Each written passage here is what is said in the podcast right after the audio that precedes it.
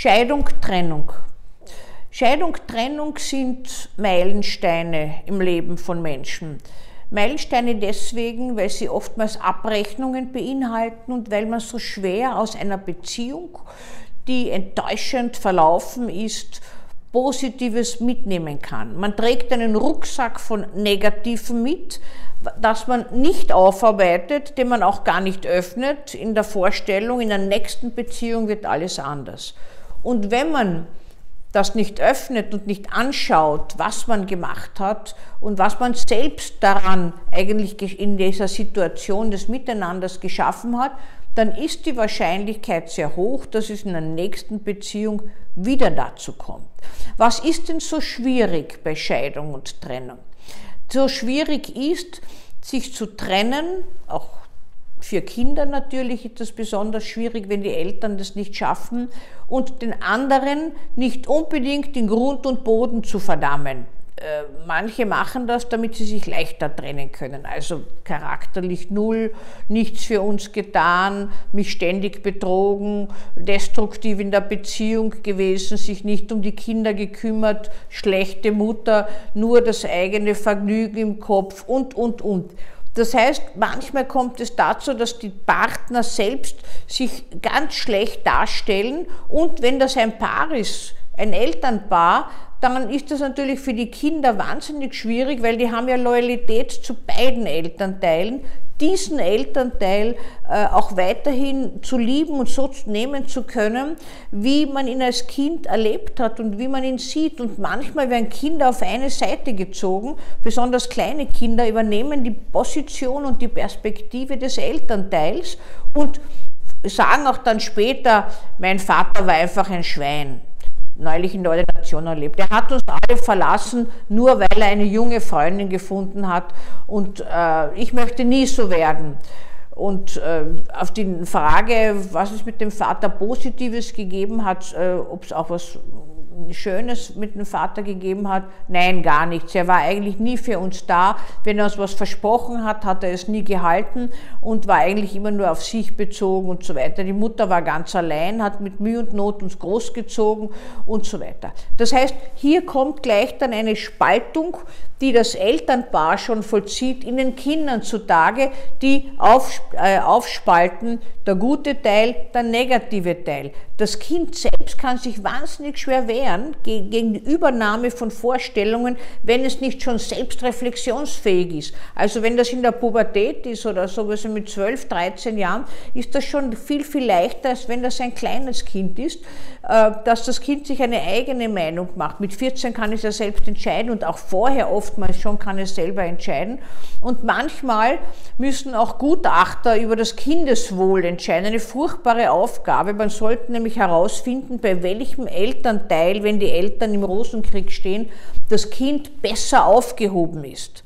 Und das ist wahnsinnig schwer zu sagen, weil man kann nicht immer nur aufs Kind hören. Das Kind schützt manchmal die Eltern auch und äh, sagt äh, eigentlich nicht wirklich, wo es lieber hin will und bleibt manchmal auch bei dem, der mehr Schutz braucht. Zum Beispiel Kinder von psychotisch kranken Müttern haben das Gefühl, die zu schützen, auch wenn sie nicht so gern mit ihnen bleiben, weil das Leben und der Alltag so schwierig ist mit einer seelisch kranken Mutter. Haben sie doch äh, die, das Gefühl in sich, sie müssen bleiben. Oder wie ich Ihnen erzählt habe, auch von suchtkranken Eltern haben die Kinder das Gefühl, sie müssen die Eltern schützen. Hier kehrt sich das äh, eigentlich alles um.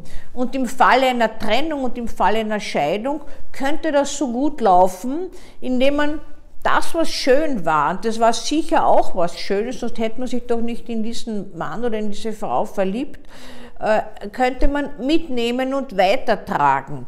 Für das, was schiefgelaufen ist, die Verantwortung zu übernehmen, nur zum Teil, den eigenen Teil, den anderen Teil, den Partner lassen. An einer Trennung, die destruktiv verläuft, sind immer zwei beteiligt, nie einer und nie ist einer schuld. Wenn Sie das hören, können Sie schon sagen, hier wird einer verunglimpft und hier bekommt einer die Position, dass er schuld ist am Unglück des anderen. Und äh, diese Position äh, ist eine, die natürlich leicht einzunehmen ist. Natürlich ist sie besonders dann, äh, kommt sie vor, wenn zum Beispiel Eltern sich scheiden lassen und äh, der Vater oder die Mutter mit den Kindern dann in eine ganz andere äh, Lebenssituation gelangt. Die Kinder also aus einem intakten Elternhaus, scheinbar intakten Elternhaus, dann in schwierige Lebenssituationen, finanziell schwierige, existenziell schwierige Situationen geraten, die Mutter überfordert ist mit der äh, Erziehung, mit, dem, äh, mit der Arbeit, die sie äh, macht zusätzlich und gewissermaßen so einem die Schuld gibt, der Vater was. Und die Väter haben es in der Gesellschaft ja etwas schwerer noch immer, dass sie gewissermaßen in diesen Sorgerechtsstreitigkeiten auch Recht bekommen. Äh, es ist, gibt natürlich auch eine Gruppierung, die da mit Gewalt sich das erzwingen will und die sich letztlich nur selbst schaden, weil ein gewalttätiger Vater kriegt natürlich kein Sorgerecht. Der verhaut sich das Sorgerecht auf lang, wenn nicht zu sagen für immer.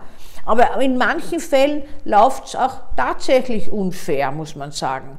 Da, es ist dann manchmal nicht einzusehen, warum ein Vater im Falle von Trennung und Scheidung keinen Zugang zu seinem Kind bekommt, warum das nur mit der Mutter aufwachsen soll und warum der Einfluss des Vaters plötzlich schädlich sein soll. Umgekehrt gibt es das ja auch von Müttern, also äh, dass die Mutter das Kind vernachlässigt haben soll, geschlagen haben soll, nur selbstsüchtig, weiß Gott, was alles gemacht hat. Äh, das Kind bekommt dann keinen Zugang zur Mutter. Also das ist äußerst schwierig, wird zwar immer wieder versucht, konstruktiv zu lösen, ist aber ein ganz ein heikler Grenzpfad. Das heißt, bei Scheidung und Trennung sind wir sehr gefordert, nicht den anderen in Grund und Boden zu verdammen, weil er unsere Vorstellungen enttäuscht hat. So muss man das auch sehen. Die Vorstellungen enttäuscht hat und äh, uns negative Erfahrungen im Leben beschert hat. Wichtig wäre in irgendeiner Weise auch etwas Positives finden zu können, weil es gibt niemanden, der nur negativ sich verhalten hat oder nur destruktiv und einen anderen, der immer nur positiv sich verhalten hat. Das heißt, diese Selbstreflexion und diese differenzierte Sicht auf den anderen kommt insbesondere in Trennungssituationen und in Scheidungssituationen zum Tragen. In Scheidungssituationen sind noch dazu die Kinder mit einbezogen, die oftmals, ohne sich wehren zu können und ohne es reflektieren zu können, die Ansicht der Mutter übernehmen, die manchmal lebensbegleitend aufrecht bleibt. Das Kind ist sich gar nicht bewusst, dass es die Ansicht der Mutter ist. Nein, nein, das ist meine Ansicht. Ja? Aber wenn man nachfragt, dann wodurch diese Ansicht geprägt ist, dann hört man eigentlich Formulierungen, wie sie gerade vorher auch die Mutter erzählt hat. Ja? Ist ja verständlich, dass ein Kind sich mit der Mutter identifiziert oder auch mit dem Vater, aber es soll nicht den anderen Elternteil verdammen.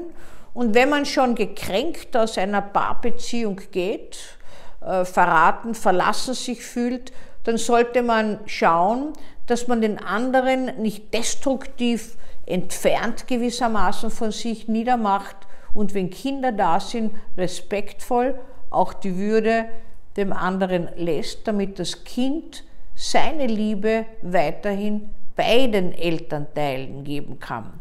Wenn das konstruktiv gelingt, können Kinder verschiedene Welten in sich integrieren. Nur werden sie manchmal so manipuliert, dass sie Werkzeug für einen Elternteil sind. Und das ist nicht ihre Aufgabe, da nimmt man ihnen was. Trennung, Scheidung, Reifungsschritte im Leben.